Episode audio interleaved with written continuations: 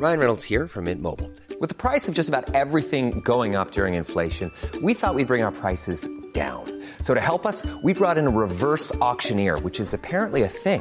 Mint Mobile unlimited premium wireless. Ready to get 30, 30, bit to get 30, bit to get 20, 20, 20, bit to get 20, 20, bit to get 15, 15, 15, 15 just 15 bucks a month. So, Give it a try at mintmobile.com slash switch.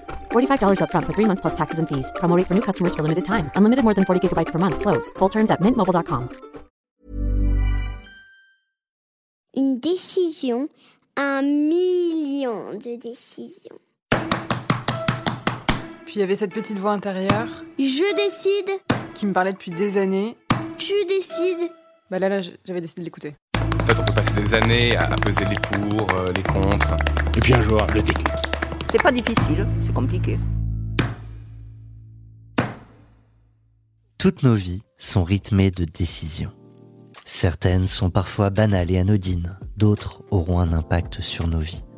Ils sont artistes, sportifs, dirigeants, citoyens et partagent à notre micro ces décisions qui les ont transformés. Derrière ces décisions se trament des contextes de vie, des mécanismes conscients et inconscients, des opportunités, des rencontres, des déclics.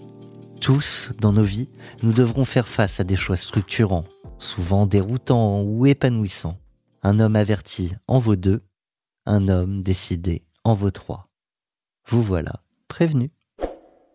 Décision, nom féminin, fin de la délibération dans l'acte volontaire de faire ou ne pas faire une chose. Détermination, parti, résolution. Exemple, prendre une décision irrévocable.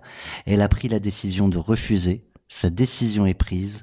Revenir sur une, sur sa décision. L'annuler. Cette définition, c'est celle du petit Robert. Et euh, aujourd'hui, dans Les Claqueurs, on s'intéresse à la définition plus personnelle, on l'espère, d'une autre Robert, Marie. Marie-Robert, bonjour. Bonjour. Bienvenue dans Les Claqueurs, un podcast open mic ou presque, où une voix peut en cacher une autre, un podcast co-hosté donc par de nombreux membres du collectif La Claque. Et aujourd'hui, j'ai le plaisir de co-hoster cet épisode avec Bruno Vinet. Salut Bruno. Bonjour Thomas, bonjour Marie. Bonjour. Une petite présentation s'impose. Alors Marie, Marie-Robert, tu es euh, pédagogue et philosophe. Euh, philosophe, donc tu as écrit plusieurs livres et tu euh, te spécialises, on peut dire, sur euh, tout ce qui est l'approche de la philosophie dans le quotidien. Tu as même euh, sorti récemment un podcast qui s'appelle Philosophie is sexy. Tout à fait. Et euh, pédagogue, tu as monté une école Montessori à Marseille et tu as monté récemment une école Montessori à Paris. Exactement. Dans laquelle on tourne justement sur des tout petits sièges d'enfants. Et nous avons les jambes autour de notre cou, assis sur cette petite chaise, mais c'est très sympa. On va parler décision. Donc, je serais curieux d'avoir ton, ton regard. On va piocher chez tous les philosophes que tu as pu étudier. Où se place la décision d'après eux? Alors surtout, je crois que le point de départ, c'est intéressant de conceptualiser un peu la décision, parce que c'est un terme qu'on emploie beaucoup. euh, je prends une décision, alors qu'en fait, il faudrait faire la distinction entre le choix et la décision. Le choix, c'est vraiment quand on pèse euh, le pour et le contre, quand on fait sa petite liste, euh, ou interne ou matérialisée, entre voilà deux chemins euh, s'ouvrent à nous. Que faire? Je euh, j'essaye de mesurer avec des arguments rationnels, c'est-à-dire avec des éléments vraiment du je, je suis face à du factuel. Ça, c'est le choix. La décision, c'est tout autre chose. La décision, c'est l'élan. C'est tout d'un coup, c'est euh, l'évidence qui s'impose. Et ce qui est très difficile entre le choix et la décision, c'est que donc la décision, on n'arrive pas à l'accrocher en fait à du matériel, à du rationnel, à des éléments tangibles. La décision, elle est euh, presque, ce sont les tripes qui, qui parlent. Ce n'est donc pas je pense, donc je décide. C'est drôle, j'allais exactement parler de Descartes. Donc non, ce n'est pas je pense donc je décide, c'est je vis donc je fais de mon mieux donc oh tiens, une décision apparaît. Ce qui est difficile dans la décision, c'est la justifier après coup, notamment bah alors euh, à nous-mêmes, mais aussi vis-à-vis des autres, parce que justement une décision répond à un élan et c'est très dur quand on doit la décortiquer, l'analyser, l'expliquer. Et effectivement, tu évoquais euh, Descartes et pour juste finir sur ce sur ce cadre conceptuel, Descartes prend l'image d'un voyageur perdu en forêt et il est en plein milieu d'une forêt obscure et quel chemin prendre? Et Descartes dit bien sûr il faut le moment du doute, le moment où on essaye d'analyser, tiens par là c'est broussailleux, par là ça a l'air plus clair, mais au bout d'un moment il faut prendre un chemin. Et non seulement il faut le prendre, mais il faut s'y tenir, sans certitude aucune. Sinon on s'égare. Exactement. Sinon, on ne cesse de s'égarer. Donc Descartes explique bien, certes, le doute est précieux, certes, l'analyse est précieuse, mais au bout d'un moment, il faut euh, agir, prendre le chemin, et c'est la seule espérance d'avoir un, jour une clairière. Avancer. Avancer, exactement. Comment toi tu prends tes décisions, Marie? Est-ce que tu es capable d'avoir ce recul nécessaire pour euh, analyser euh, une vie entière euh, faite de décisions? J'aimerais te dire que j'ai un grand recul, que mes décisions sont en fait des choix complètement rationnels et très concrets. Non, en fait, je crois que justement, je décide beaucoup plus que je choisis. Je me fais croire que je choisis, mais en fait, au bout d'un moment, il y a, y a une vraie part d'instinct et, et une forme de, de passion pour l'incertitude. Étrangement, j'ai plus de mal à trancher justement dans le rationnel que de décider dans l'irrationnel. Est-ce que tu crois que décider évite de renoncer, puisqu'on dit que quand on choisit, on renonce Est-ce que tu crois que décider, justement, on renonce moins? C'est, c'est une magnifique question. Euh, précisément, en fait, je crois que tu as tout à fait raison. Justement parce que quand on décide, comme on est poussé par ce que j'appellerais un élan vital, on est beaucoup plus prêt à l'assumer.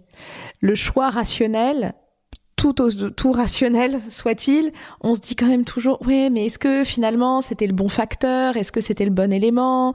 Et on peut avoir beaucoup plus de regrets. La décision est tellement pulsionnelle, elle vient tellement de notre nous, euh, de, de voilà, de ce qui nous habite, de ce qui nous agite, de nos palpitations, que sans doute euh, on a moins l'impression de renoncer. On va s'intéresser donc à quelques-unes des pulsions de Marie-Robert. Euh, on t'a demandé la décision qui a eu un, un, impact euh, conséquent autour de toi, la société, le monde avec un grand M. Alors bon, ce, serait toujours un peu prétentieux de dire le monde avec un grand M, mais en tout cas, euh, les matins heureux, c'est mon horizon, c'est le monde avec un grand M. Euh, c'est sans doute d'avoir euh, décidé de créer des écoles. C'est un choix particulier. Moi, je viens du public, hein, du de la maternelle jusqu'au doctorat, donc j'étais très attachée à l'école de la République, à tout ce que ça représente. Décider de créer des écoles, c'est quelque chose de très fort, de très vertigineux, pour tout un tas de raisons qu'on évoquera sans doute mais c'était surtout de dire, OK, comment faire en sorte de créer des sortes de laboratoires en fait pédagogiques? C'était pas du tout euh, contre le public, c'était pas une décision euh, issue d'un ressentiment, issue d'un manque, mais bien au la contraire. possibilité d'expérimenter. Complètement. D'ouvrir. Totalement, c'est exactement ça. J'avais envie d'avoir des espaces qui, parce que ce sont des espaces justement privilégiés, eh bien on peut observer, explorer. Qu'est-ce qui se passe si on propose telle ou telle chose aux enfants? Qu'est-ce qui se passe si on les met dans des conditions où ils peuvent justement cheminer un peu plus librement? Monter une école, c'est une chose, c'est un premier pas, c'est une première décision. Monter une école Montessori, c'en est une autre. Effectivement.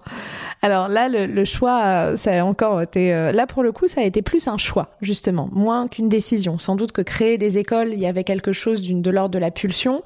Créer une école Montessori, c'est un peu plus un choix, parce que j'ai vraiment essayé de regarder les systèmes pédagogiques qui me paraissaient les plus cohérents euh, et les plus harmonieux sans doute avec des valeurs alors le terme est un peu galvaudé mais en tout cas avec des piliers qui me tenaient à cœur c'est-à-dire euh, l'autonomie Comment on permet aux enfants d'être autonomes C'est le fameux apprends-moi à faire seul, ne pas faire pour l'adulte, mais faire pour l'enfant.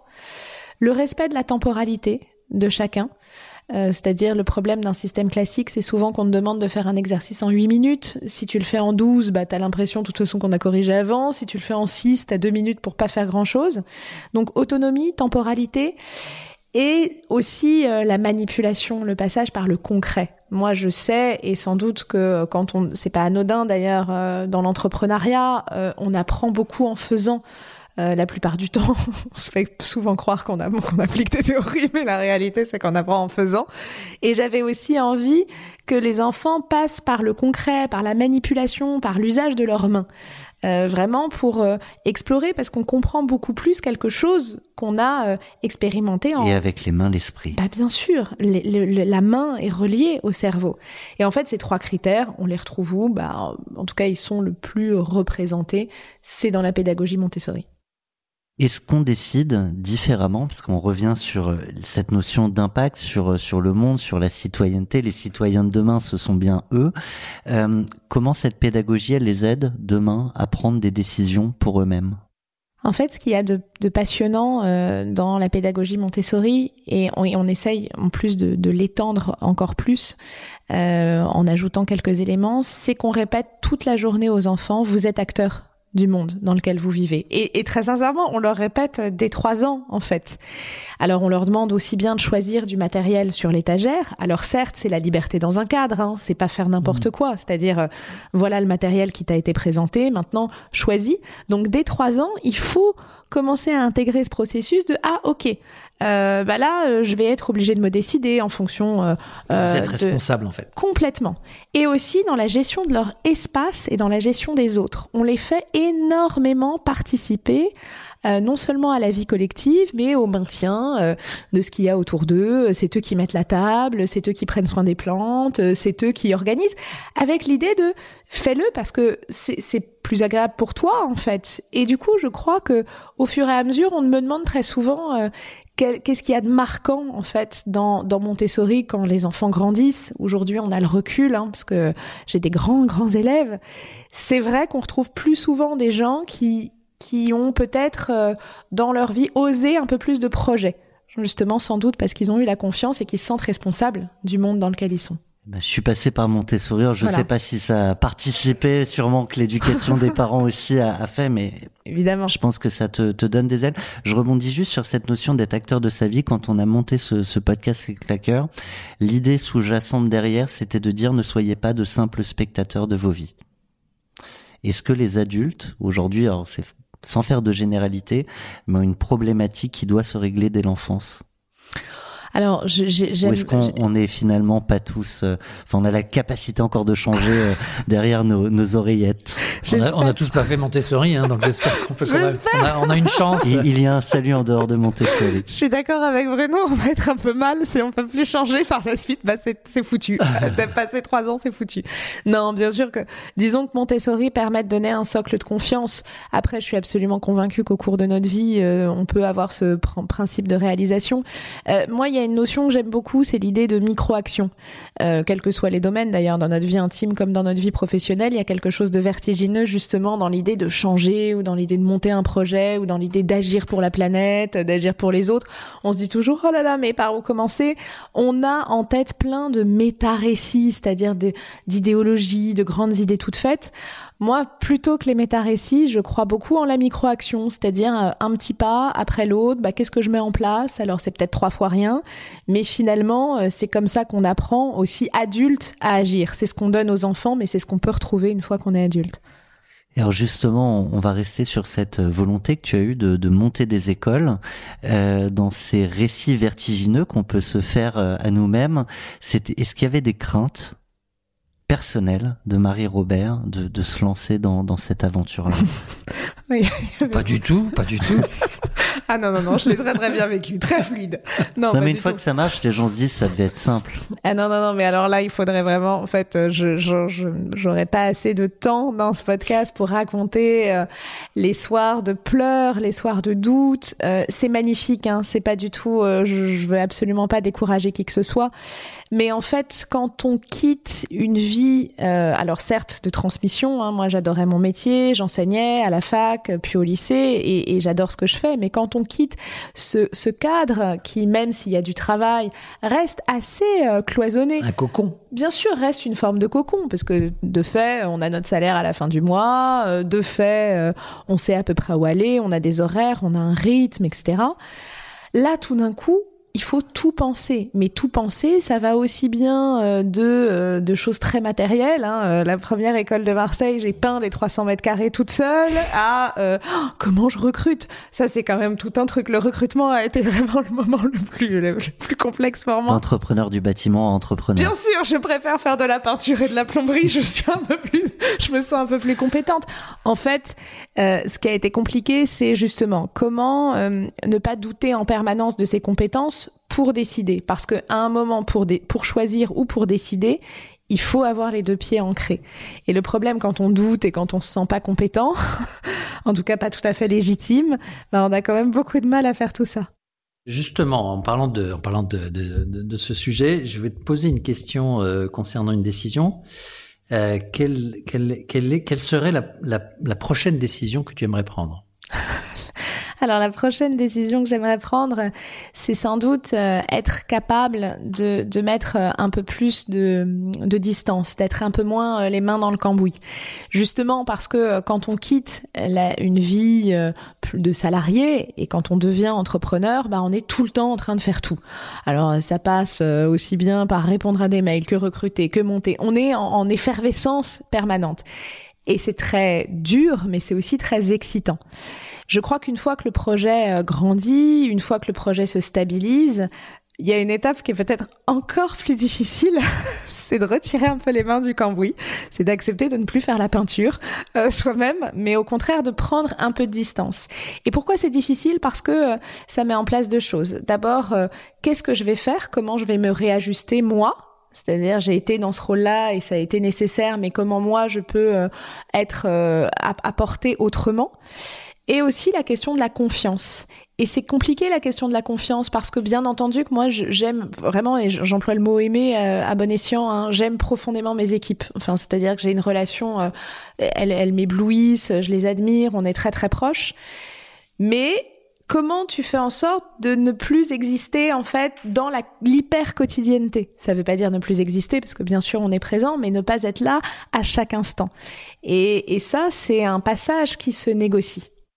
À propos de, de, de, ce recul que tu as envie de te prendre et qui est effectivement la, la grande question de l'entrepreneur qui avance, est-ce que tu as le sentiment que ce qu'on a vécu depuis un an, donc qui est quand même très particulier et qui, qui, qui t'a certainement confronté à plein de choses par rapport à ton métier et ton, à, ta, ton, action d'entrepreneur sur, euh, sur les enfants, t'as donné envie de décider justement des choses que tu n'aurais pas euh, pensé, auxquelles tu n'aurais pas pensé, ou est-ce que tu as le sentiment que la prochaine décision va être fortement impactée par ce qu'on vit depuis un an Totalement. C'est-à-dire que je je pensais pas d'ailleurs euh, dans ces proportions-là.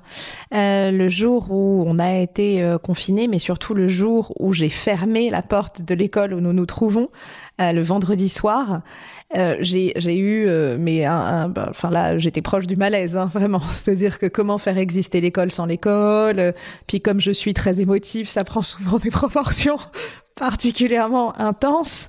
Euh, et là tout d'un coup il a fallu faire. Là et, et c'est là où c'est intéressant justement parce qu'on n'a plus la perspective du choix. C'est-à-dire on peut plus être dans le rationnel on peut plus être dans la prise de distance dans le conseil. Il faut agir. Donc il faut décider. Donc euh, effectivement, on a mis en place euh, plein de, de, protocoles pour faire exister l'école autrement. On passe d'une pédagogie où on dit pas d'écran, pas d'écran, pas d'écran, à tout d'un coup full time écran. Donc il faut quand même assumer le grand écart, les paradoxes. Mais en fait, je me suis aussi rendu compte que même si physiquement nous n'étions pas dans ce lieu-là, en fait, non seulement les choses continuaient à tourner, les choses continuaient à exister, on pouvait innover euh, d'une toute autre manière, en n'étant pas le nez sur le guidon du quotidien. Euh, on a digitalisé des formations alors qu'on devait le faire depuis euh, trois ans et on l'avait pas fait. on a réinventé plein de process qu'on n'avait pas mis en place. Donc finalement, malgré, je ne le revivrai pas, hein. je pense que non. Mais cela dit, je crois qu'aujourd'hui, ça m'a vraiment fait grandir dans mon métier. Et ça me permet euh, sans doute euh, qu'actuellement, je prends euh, des décisions justement en étant beaucoup plus soulagée vis-à-vis de ma, ma présence au quotidien. Quand on préparait cet échange, tu évoquais dans ce que tu aimerais prendre aussi comme décision la volonté d'assumer beaucoup plus cette part philosophique euh, que tu peux avoir, cette casquette. Euh, et tu évoquais le syndrome de l'imposteur. Je pense que ça fait forcément écho euh, à beaucoup d'hommes et de femmes qui nous écoutent. En fait, je crois qu'à partir du moment, alors ça dépend des personnalités, des histoires hein, et, et, des récits intimes, mais je crois qu'à partir du moment où on fait, on fait des choses, on est beaucoup dans, dans l'action, euh, il vient toujours un moment où on se dit mais en fait, est-ce que je suis légitime pour faire tout ça? Euh, On s'expose. On s'expose énormément. Et on est imparfait. Complètement, parce que l'action est toujours imparfaite, parce que ça donne pas, c'est pas tout à fait le bon résultat, parce que on a toujours l'impression de d'aller au-delà ou, ou au-delà ou pas assez. En fait, on est, c'est très dur d'atteindre le, le juste ton. Et du coup, comme on n'atteint pas ce juste ton, on est toujours en doute de ses compétences. Est-ce que je suis assez bonne? Est-ce que finalement je suis pas en train de me trahir? Est-ce que et l'action en fait nous dépasse, dépasse notre pensée. Et c'est ça qui est très difficile. On n'a pas quand on fait et qu'on n'attend pas une validation.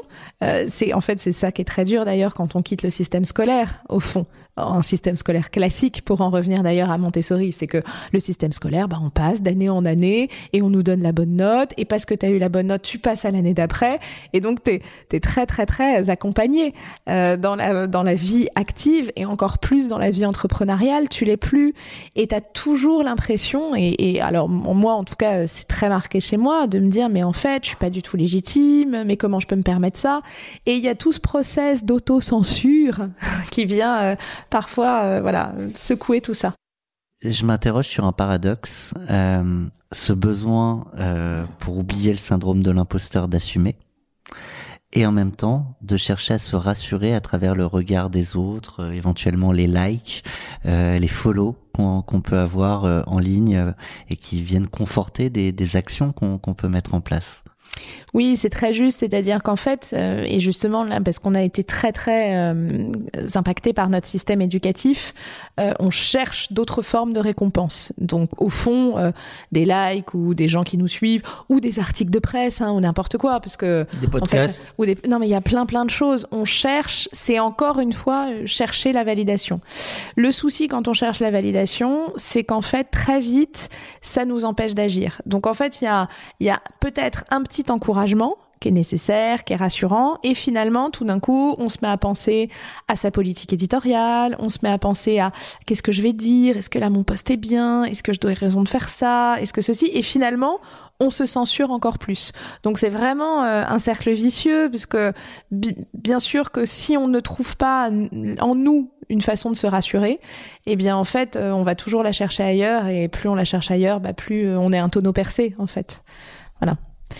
Mais c'est aussi, je, termine juste sur ça, c'est aussi l'idée de, au fond, euh, c'est l'action qui permet de se rassurer. En fait, c'est agir. C'est agir en fait. Et voir ce que ça donne. Complètement. Hmm. je pense que voilà, la meilleure manière de, de résoudre mes doutes, c'est d'agir encore plus. Hmm. Je te propose de balayer une dernière décision. On aurait pu en balayer 100. Euh, c'est toujours la contrainte du temps euh, qu'on accepte, mais on, a décidé euh, de tenir en, en 30 minutes. donc moi, j'ai décidé de changer d'avis et de t'interroger sur la décision qui a forgé la personne que tu es.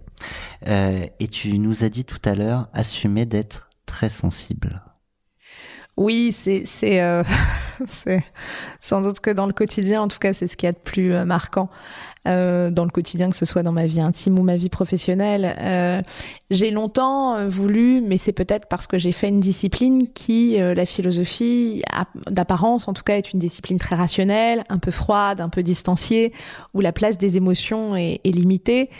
Et en fait, j'essayais de rentrer, et je me souviens très bien, j'ai passé de longues années à la fac, très heureuse intellectuellement, mais très difficile émotionnellement, parce que je voulais correspondre à cette image-là, cette image un peu caricaturale, mais qu'on a tous du, du sage. Le sage est stoïque, le sage est au-dessus, il est stoïque, alors que moi j'ai des... Euh, rassure. Bah, bien sûr, il rassure, alors que moi je suis, j'ai des montagnes russes, quoi, en permanence. Enfin, je peux dans la même journée, dans la même minute parfois, pleurer en même temps, je sais pas trop, c'est une crête. euh, complexe. Et je crois que le jour où j'ai compris que non seulement euh, on pouvait, euh, ça avait de la place et qu'au fond ces émotions étaient aussi un langage, étaient aussi une autre manière de communiquer, une autre manière de donner des informations sur soi. Euh, moi, je me sentais beaucoup plus libre, mais je suis devenue aussi beaucoup plus lisible pour les autres, parce que tout d'un coup, j'étais pas justement dans ce dans cette posture, dans un masque, mais au contraire, ah bah oui, voilà mon fonctionnement.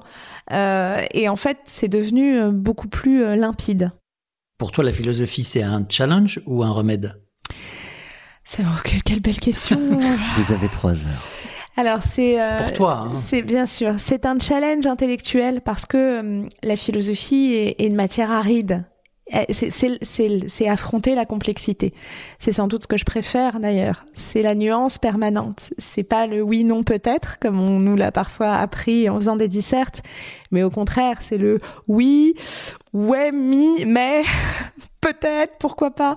Donc c'est toujours naviguer à travers toutes ces nuances. Donc ça, c'est un challenge. Et finalement, là où elle, ça devient un remède, c'est parce que justement, moi, j'avais besoin de cette complexité. J'avais besoin de traverser mes angoisses. Et là, pour le coup, on va revenir aux mains dans le cambouis. C'est mettre les mains dans le cambouis de mes émotions et de mes angoisses. Et tout d'un coup, j'ai découvert une discipline où on avait le droit de le faire. J'aime beaucoup cette réflexion sur, euh, sur les nuances. Et, et, ce que tu évoquais tout à l'heure, c'est le fait de les assumer, euh, d'assumer sa complexité permet finalement une autre et une peut-être meilleure communication avec l'autre. Complètement. Il faut quand même imaginer un, un rapide, euh, rapide passage dans l'histoire de la pensée qu'il faut attendre euh, Darwin, donc il faut attendre le 19e siècle pour que tout d'un coup Darwin déclare Ah mais les émotions en fait participent au bien de l'humanité. Donc il faut attendre le 19e pour qu'on n'ait plus envie de cacher ses émotions.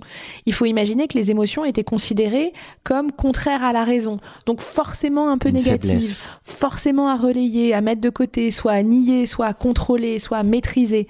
Et en fait Darwin explique, bah non, finalement, à partir du moment où on est, euh, comment on communique, comment un bébé communique avec ses parents et communique avec les gens autour de lui, c'est à travers des émotions puisqu'il n'a pas le langage. Et en fait aujourd'hui on s'aperçoit de plus en plus que les émotions euh, ont besoin d'être vues et qu'en fait toutes les frustrations qu'on a, toutes les tensions, tous les conflits qu'on a viennent d'émotions qui n'ont pas euh, eu leur place. Je compare souvent l'émotion comme un enfant euh, qui dit regarde, regarde, regarde, regarde-moi, regarde-moi, regarde-moi. Et tant qu'on l'a pas regardé, il continue. À partir du moment où on le regarde, bah, finalement, euh, l'émotion peut redescendre et on peut vraiment communiquer. Le non-partage de l'émotion est source de conflit mm. potentiel. Est-ce que c'est le non-partage de ses propres émotions avec soi-même est aussi source de conflit intérieur oui, tout à fait. Je, l'ai beaucoup dit par rapport aux autres, euh, parce que dans une perspective collective, mais c'est très juste aussi. On voit très bien que quand on n'arrive pas à se verbaliser, ou en tout cas à accepter notre émotion, elle surgit ailleurs et elle surgit dans des comportements qui deviennent des comportements dysfonctionnels. On se sent pas bien, on comprend pas, on a de la colère, parce que l'émotion finalement finit toujours par sortir. La question c'est de savoir la percevoir au bon moment. Et il y a aussi une chose, c'est juste que l'émotion, quand elle s'installe et quand on ne la reconnaît pas, devient un sentiment. Et il est beaucoup plus difficile de déloger un sentiment que d'accueillir une émotion. Parce qu'une fois que le sentiment est là, par exemple le sentiment de colère, euh, il est beaucoup plus dur quand ça devient, quand c'est installé en fait, parce que ça fait des mois et justement parce qu'il devient rationnel. Alors qu'une émotion de colère, si on nous tape dans la main et qu'on nous dit bon, qu'est-ce qu'il y a? Qu'est-ce que je t'ai fait? Qu'est-ce qui va pas? Ok, on en parle, c'est fini. Je, voudrais pousser le, le sujet de l'émotion en revenant aux décisions. Euh, quand on parle de décision, en particulier en ce qui nous intéresse, nous, à la claque, c'est la décision par rapport à notre responsabilité sociale et environnementale. Est-ce que tu penses que une émotion est indispensable à une prise de décision, justement, dans ce sujet-là? Je vais, te répondre de, manière totalement intime. Hein. Je ne sais pas du tout euh, philosophiquement euh, si ce que je dis euh, se justifie, mais en tout cas, je crois qu'aux racines de l'engagement, puisque à travers la responsabilité, il y a toujours le spectre de l'engagement, enfin, il y a toujours ce socle de l'engagement, c'est ça. L'engagement, il y a cette part d'émotion et d'évidence. très souvent, et on voit dans les parcours de gens d'ailleurs qui s'engagent, ils ont beaucoup de mal en fait à vraiment expliquer pourquoi ils se sont engagés. Et là, pour le coup, on retrouve ça dans plein d'exemples historiques, en fait, de banalité du mal, banalité du bien, en fait. Le moment où on agit, en fait, on ouvre la porte, on tend la main à quelqu'un, D'où ça vient? Bah au fond, euh, ça vient de l'émotion. Si on avait dû calculer tous les risques, si on avait dû choisir, si on avait dû euh, euh, calculer, bah évidemment qu'on n'aurait peut-être pas agi de cette façon-là. Mm. Tu as ouvert ton, ton épisode de, des claqueurs autour de cette distinction entre la décision et le choix, euh, sans savoir finalement comment on allait conclure euh, ce, ce, podcast. Mais après avoir évoqué tes décisions, euh, on va te proposer de faire un choix. Très bien. Donc on t'avait envoyé en, amont de ce tournage toute une liste de décisions euh, qui peuvent avoir un impact mesurable pour la planète. Euh, on t'a proposé d'en choisir une que tu es prête à prendre demain et euh, éventuellement d'en sélectionner une avec laquelle tu es moins à l'aise ou que tu te sens pas de, prendre. Alors celle que voilà, j'ai tout de suite décidé ou choisi plutôt de prendre l'avion une seule fois par an. Ça, je suis très à l'aise euh, avec cette idée-là. C'est-à-dire que tu as fait les pour, les contre? J'ai fait les pour, les contre, et je me suis dit que quand même, euh, tant qu'on pouvait me laisser le train, j'avais suffisamment de choses à explorer. Et un train pouvant en cacher un autre, un choix peut aussi en cacher un autre. Quel est celui que tu ne feras pas ou pas tout de suite? Bon, disons que la température à 18, voire 17 dans la maison, je sais qu'il faudrait que j'y passe, mais pour le moment, je suis encore euh, trop frileuse. Donc, je travaille la douche froide tous les matins pour arriver à être moins frileuse, mais j'ai pas encore tout à fait euh, acquis euh, cette potentialité-là. Super, bah, très bien. Écoute, euh, il faut choisir aussi l'endroit où on habite, peut-être. c'est peut-être ça. Essayer d'aller à Marseille à sans Marseille, prendre l'avion. C'est plus facile. Marseille en train, voilà. Sur cette décision que tu prends de ne plus prendre l'avion, euh, est-ce que tu pourrais challenger quelqu'un, quelqu'un que tu as envie de, de challenger dans, dans ce choix pour le faire avec toi, qui soit peut-être plus facile à prendre? alors évidemment, je pourrais challenger euh, mon entourage euh, proche, mais euh, comme souvent, ceux que j'ai envie de challenger, ce sont les enfants de mes écoles. Et je crois que ce serait une bonne idée justement de les engager là-dedans, les enfants et évidemment les familles, parce qu'ils prennent pas encore tout à fait l'avion tout seuls. Mais pourquoi pas de créer un projet de sensibilisation autour de cette décision. Juste une petite chose, une petite question qui m'intéresse par rapport à Montessori. Euh, Est-ce que euh, vous avez un réseau entre les écoles de Montessori et compte tenu de ce qui se passe par rapport à l'environnement et par rapport à l'engagement de Madame Montessori depuis le début sur ces sujets-là de responsabilité, est-ce que vous avez le, le sentiment d'avoir un, un, un rôle à jouer justement? Euh, avec vos écoles et, et, mais du coup en réseau les uns avec les autres et en discutant avec les autres pour pour essayer de faire avancer les parents d'élèves et à prendre justement des décisions. Est-ce est qu'il y a est-ce qu'il y a quelque chose qui se passe comme ça dans le réseau des écoles Montessori Alors on a un vrai on a un vrai rôle à jouer déjà dans la considération des matériaux qu'on utilise pour les enfants. Euh, on essaye d'avoir que euh, du bois euh, issu de chutes d'ailleurs de bois. Donc dès le départ de les sensibiliser à la matière. Encore une fois, hein, c'est le passage par le concret. On essaye de limiter au maximum les déchets. À Marseille, on est vraiment dans un projet encore plus écologique parce qu'on est dans un endroit aussi où il y a beaucoup plus de nature. La seule difficulté, c'est que nous, on le fait dans nos écoles euh, qu'on crée. Montessori a parfois un peu trop de querelles de, querelles de clocher, comme souvent, et du coup, c'est difficile de donner une unité. Donc, la pédagogie sensibilise, mais c'est encore un peu dur de le faire en réseau, ce qui est dommage parce qu'il y a vraiment des mises en place à faire en commun. Marie-Robert, merci beaucoup. Merci infiniment pour vos merci questions. Marie. C'est un plaisir de décider avec toi pendant ces 30 minutes. Bruno, on se retrouve bientôt Absolument. Even on a budget, quality is non-negotiable. That's why Quince is the place to score high-end essentials at 50 to 80% less than similar brands. Get your hands on buttery soft cashmere sweaters from just 60 bucks, Italian leather jackets, and so much more. And the best part about Quince, they exclusively partner with factories committed to safe, ethical, and responsible manufacturing. Elevate your style without the elevated price tag with Quince. Go to quince.com slash upgrade for free shipping and 365-day returns.